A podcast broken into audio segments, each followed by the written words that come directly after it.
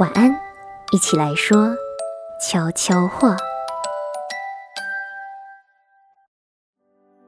欢迎收听晚安悄悄话。你好，我是瑞涵。最近关于新冠疫苗的议题真是沸沸扬扬。昨天，马来西亚第一批的这个新冠疫苗已经抵达国门，而台湾呢，也即将在下礼拜收到他们的第一批新冠疫苗。其实，对于新冠疫苗大或者是不打这个议题啊，可以说是各有各的意见。像是法国呢，就有非常大一派的人，他们是认为说，人自己本身会对于疫情产生出一个抗体，所以他们其实普遍上来讲，包括医生，他们都不太愿意去接种新冠疫苗的，因为他们觉得说，你打了疫苗之后，其实会让你的人体变得更加的呃虚弱，需要一直都依靠着疫苗来对抗所有的疾病。可是也有人认为呢，你打了疫苗，它才有办法让你去呃和大自然的这些疫情去对抗。所以呢，很多人对于打或者不打，你都可以听到很多不同的意见。那今天呢，瑞涵就想要跟大家一起来聊聊关于打或者不打疫苗这件事情。今天我才看到一个报道说。《天下》杂志，它的这个医药线的记者啊，叫做蒋俊浩。他早在二零二零年十一月的时候啊，在台湾卫福部开放说他要进行一个临床试验的时候呢，他就登记要成为第一批的那个呃接种的志愿者。然后呢，在今年二零二一年一月呢，他也参与了这个叫做高端疫苗临床试验的这个计划。他讲说啊，其实一开始在填好表格的时候呢，他一点都没有害怕，甚至是非常的，呃，算是兴致勃勃，想要为全人类贡献。可是没有想到啊，在施打疫苗的前一天晚上，他才突然意识到说自己即将要成为一个试验品，所以呢，他就在接种疫苗的前一天晚上失眠了。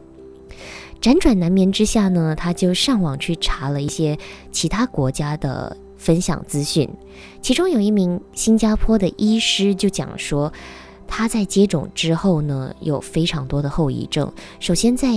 打了第一剂的疫苗之后呢，他的手臂非常刺痛，就好像被刀割一样，而且呢，在打疫苗的地方还有非常严重的淤肿。在接种第二剂之后呢，他就更加的刺痛难耐，而且呢，最后还必须要靠着止痛药才能够让自己舒服一点。可是他所找到的所有资料都没有证明说你打了疫苗会立刻致死，所以他就觉得说，到底自己是不是应该要放弃啊？然后自己这样子贸然的决定要去参加试验，是不是太过鲁莽了？可是。因为他毕竟也是报名了嘛，所以第二天一早呢，他还是硬着头皮去这个新冠疫苗特别门诊那边呢去接种了疫苗。那这个试验其实非常特别哦，因为它的这个研究呢是采双盲形式来进行的。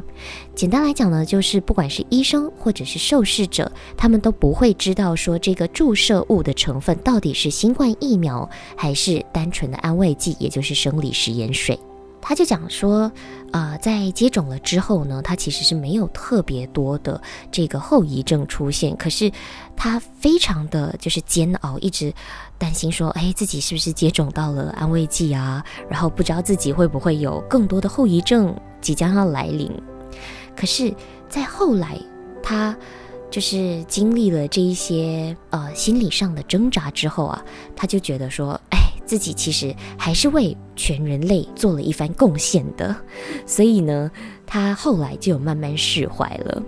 而他到底是不是打到安慰剂，还有他接下来是不是会真正的产生抗体这件事情，就要再等到七个月以后，他的这个试验结果呢才会公布出来。所以。这个我记得他好像接种的时间是二月五号，到现在其实也不过是几个礼拜的时间。接下来我们就希望他可以跟我们再报告说更多的进展吧。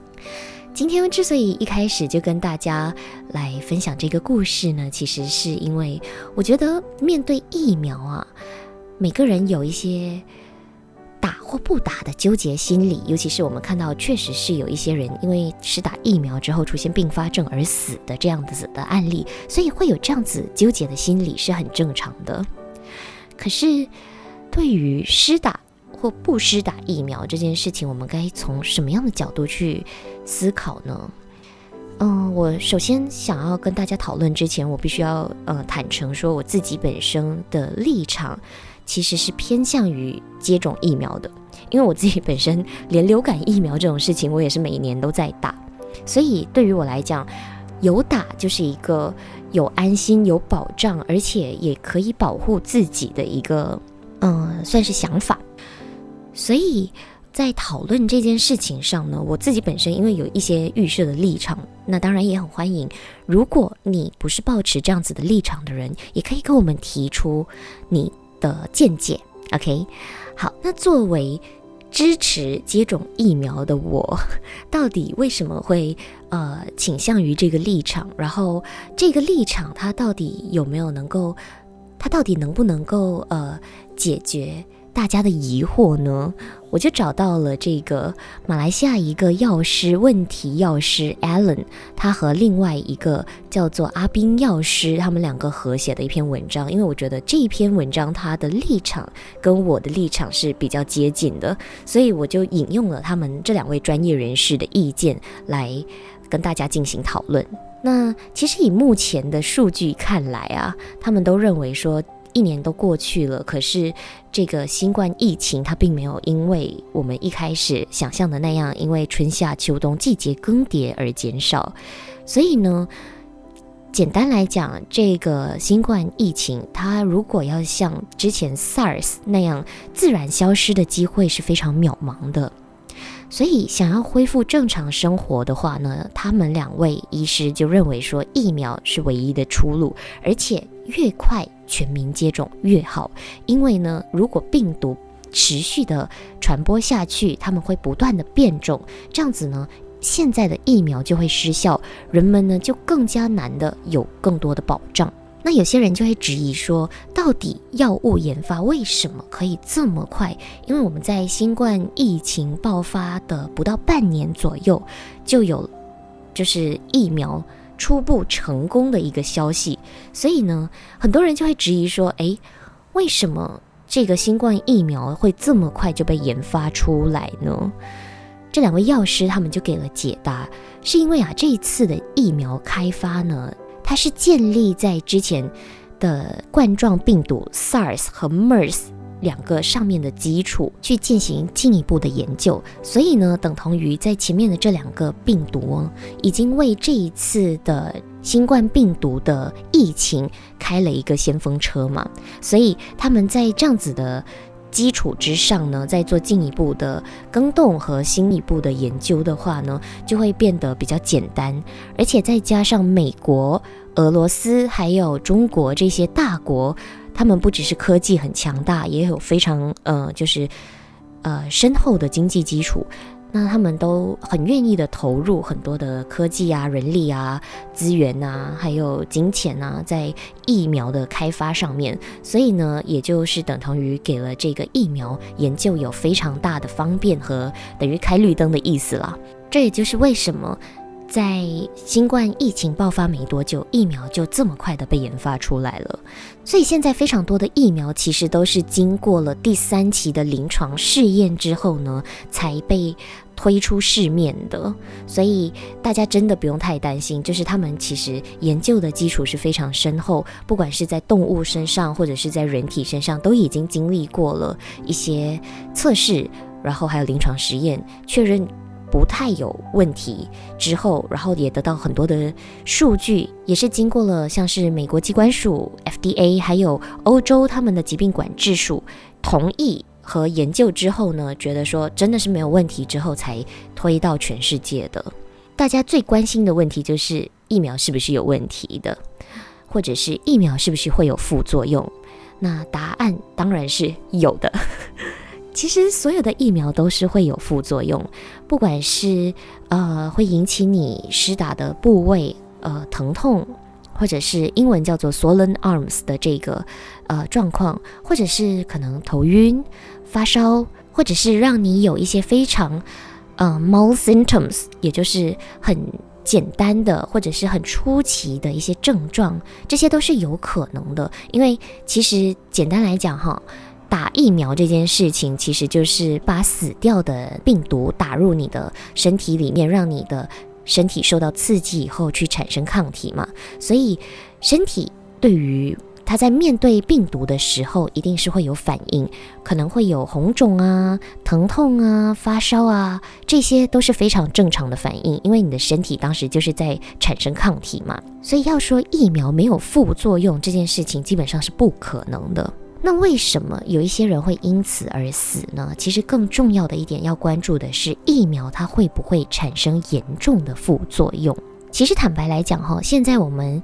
嗯世界上所拥有的这几个疫苗严重敏感的几率是非常低的。像是新加坡他们公布的这个数据，在二月初的时候呢，是只有百分之零点零零二的人他才会。呃，产生出严重副作用，而且这百分之零点零零二的人呢，在事后也完全康复了，所以可以证明啊，这个疫苗它的严重副作用其实并不太高。不过要注意的是啊。即使这个呃严重副作用的几率很低，你也一定要就是诚实的在施打疫苗的时候呢，去告诉医护人员你自己的病史，然后你自己也要准备一些可能紧急的药物，因为有些人他可能是本身是有一些疾病，比如说高血压啊、心脏病啊等等。因为严重副作用，它很有可能也会引发你的一些并发症，比如说你本身已经有了心脏病，有了高血压，那就可能会在施打疫苗的时候身体出现并发症。所以这些你都必须很诚实的告诉你的医护人员，并且请他们特别留意你的状况。然后，如果你的身体有任何的不舒服，不管是在施打疫苗前或施打疫苗后，也都必须要立刻告诉医护人员。那说到这里，可能就会有人想说，诶，既然疫苗它不是百分之百安全的话，那我可不可以就是让别人来打，然后让这个病毒绝种，我自己不要打的话，可以吗？说实话，这是一个非常聪明的想法。可是呢，根据美国的防疫专家佛奇他的看法啊，他就讲说，要达到群体免疫的这个状况的话呢，必须至少要有九十 percent 以上的人都打了疫苗，然后在疫苗的保护之下呢，才有可能让这个病毒绝种的。所以简单来讲呢，就是。我需要你打疫苗来保护我，你也需要我打疫苗来保护你。所以呢，如果要大家都一起有这个抗体，然后大家一起让这个疫情消失的话呢，我们大家都必须一起接种，这样子才可以让全人类有这个能力去跟病毒对抗。当然，我觉得打不打疫苗这件事情是交由个人自己去判断的。当然，你肯定会有一些忧虑、一些呃疑问，或者是一些不确定、一些担忧。可是，我还是希望说，除非大家是不符合条件的，不然的话，我们每个人其实真的都有义务为了全人类去接种疫苗。好的，今天的晚安悄悄话跟大家讨论了这么多，希望大家回去的话呢，可以好好的思考一下。到底自己要不要打疫苗？也欢迎大家跟我们一起来讨论，说出你的看法。好的，今天晚安悄悄话就到这里结束，我们下礼拜再见，拜拜。